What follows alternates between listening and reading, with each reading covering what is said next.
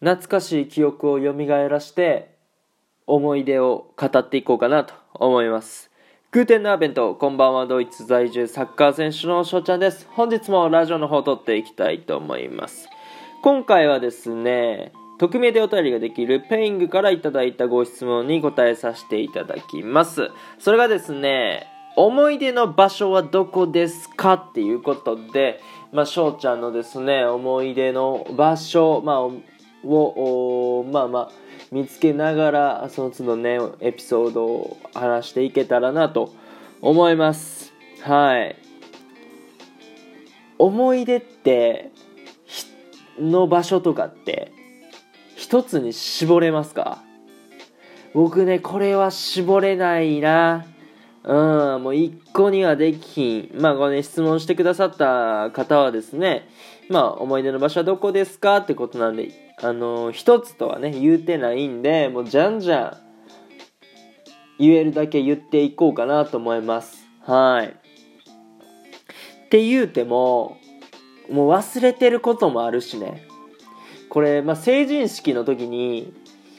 まあ、中学校の友達とかと本当に久しぶりに再会したんですよね。そう成人式のあれか。あ同窓会か。そう同窓会成人式後の同窓会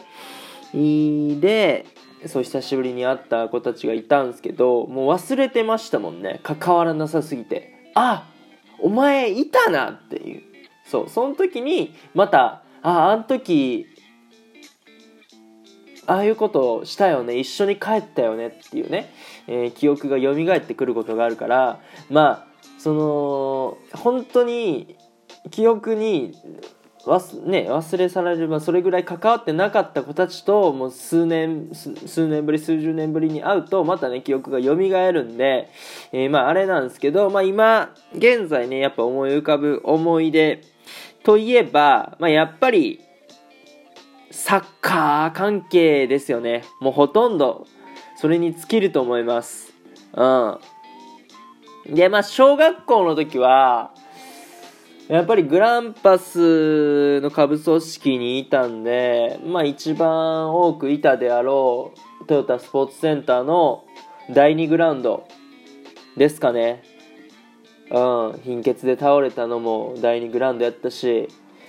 うん、吉田麻也選手にね、話しかけてもらったのも第2グラウンドやったし、あとはそうですね、まあ小学校といえば、辛い思い出というか、厳しい現実を突きら突きつけられた、あ期間やったんで、まあ、悔しい思い出の方が多かったりするんですけども、まあでも小学校ながらに、やっぱり名古屋グランパスっていうところで、えー、まあ、厳しい戦いっていうのを経験できたっていうのは、まあ、その後のね、自分の何かのためになってたと思うし、まあ、すごいいい経験をさせてもらったなっていうところでも、うん、すごいいい思い出やなって思いますし、だから思い出の場所、だから小学校、やっぱり第2グラウンドとかになってくんのかな。で、ま、あと小学校の時の話でいくと、まあ、地元の河川敷とか、よく家族で、まあ、土日、サッカーがない時どっちかっすよね。に、河川敷で、なんかサッカーとか、野球とか、テニスとか、うん、両親相手にやってたかな。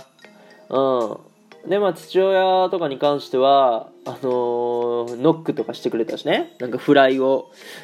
あげてくれるとか。そう、だからね、僕、外野フライ取るの好きなんですよ。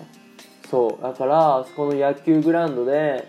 えー、まあ、草が生えてるところ、うん、天然芝とは到底言えない、まあ、草が生えてるところで、えー、ボール投げてフライやってましたね。そう、だから僕、落下地点を、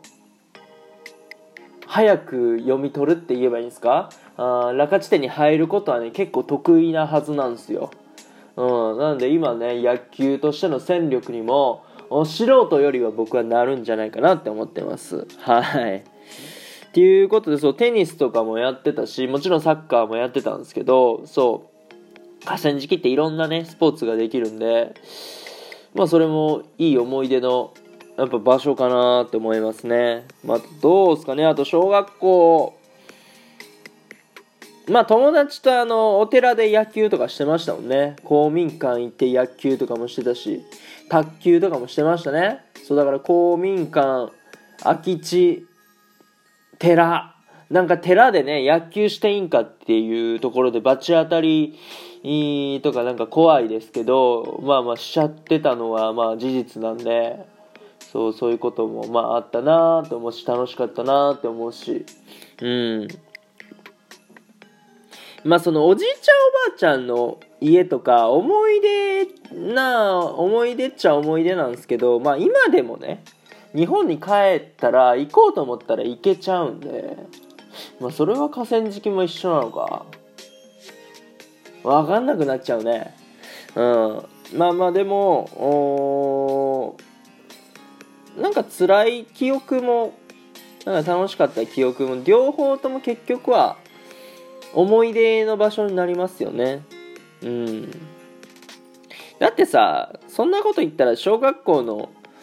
時だってさ普通に学校通っててで、まあ、夏休みとか冬休み以外はとか土日以外はずっとね小学校登校してたわけやし。でも家からそこまで近い距離じゃなかったから、まあ、よくあんなとこ歩いたなとか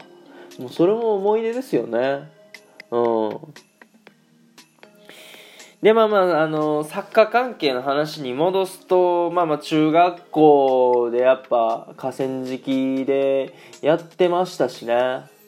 うん、それも思い出の場所やなと思うし。まあでも一番のそのサッカーの思い出の場所って言ったら多分高校なんでしょうね。高校のまあ安高校出身なんですけど安高校のあのグラウンドやと思います。うん。まあ週6でサッカーがあってまあ最低でも週5日は多分安高にいてであそこの人工芝のグラウンドで練習してで、まあ、1日は対外試合の時もあったし、まあ、安高で試合っていうのもあったんで収録で安高のグラウンドに行ってたっていうのもありましたけどそうで練習の時はだいたい16時スタートの18時半、まあ、2時間半ぐらいの練習やったりしたんですけども、まあ、20時までグラウンドが使えたんですよね。そう、だから18時半に終わっても、1時間半ぐらい、まあ、グラウンドに残れてたんで、結構自主練してたかな。そう、だから20時までっていう、まあ、結構遅めの時間まで練習してたしで、まあ、やっぱり僕もね毎回毎回20時まで練習できるわけじゃないからなんか用事があった時に早めに帰るってなった時にあの、まあ、いつも結構自主練してる子とかが「あれ翔ちゃんもうもう終わんの?」みたいな「珍しいね」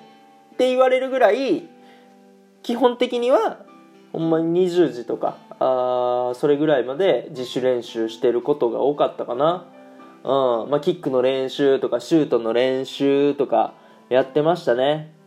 で、まあ、ありがたいのはやっぱり人工芝なんでその土のグラウンドだったらトンボをしないといけないと思うんですけどそういうのがないからこそ、まあ、自主練習がね好き放題できるっていうのね、まあ、やっぱり人工芝いいっすねって、うん、今でも思うし。そうだからあのその練習たくさんしてたしまあ、そこから2年生でも3年生でも全国大会っていう場所に行かせてもらったのはやっぱり安高校なんで、まあ、そこは本当に思い出の場所かなって思いますね。そうだから不思議とその準県大会の準決勝決勝はそこまで思い出の場所とかでもないんですよね。結構点とか取ってるんですけどやっぱりうん長くいたところとかの方が思い出かなってなりますね僕の場合は。うん。まあまあここまでサッカーの話をしてきたんですけどもまあサッカーだけじゃねちょっともうそれだけかよって思われちゃうかもしれないんでサッカー以外の場所で思い出の場所を言うとするなら一つ思い当たるのがあって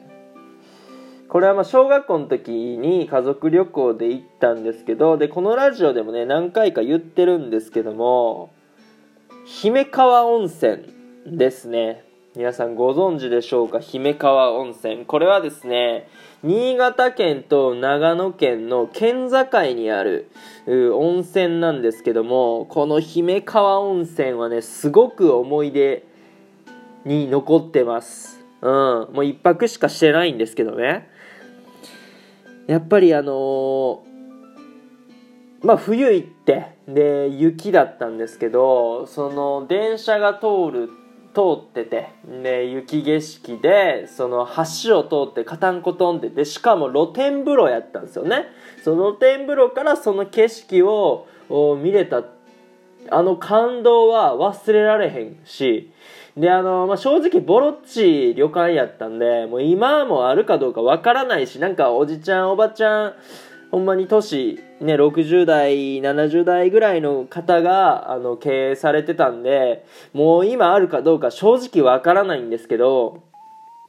まあ、ただ、あのもう一回行けるなら、この姫川温泉、で、旅館の名前は忘れましたけど、あの景色をもう一度見たいですね。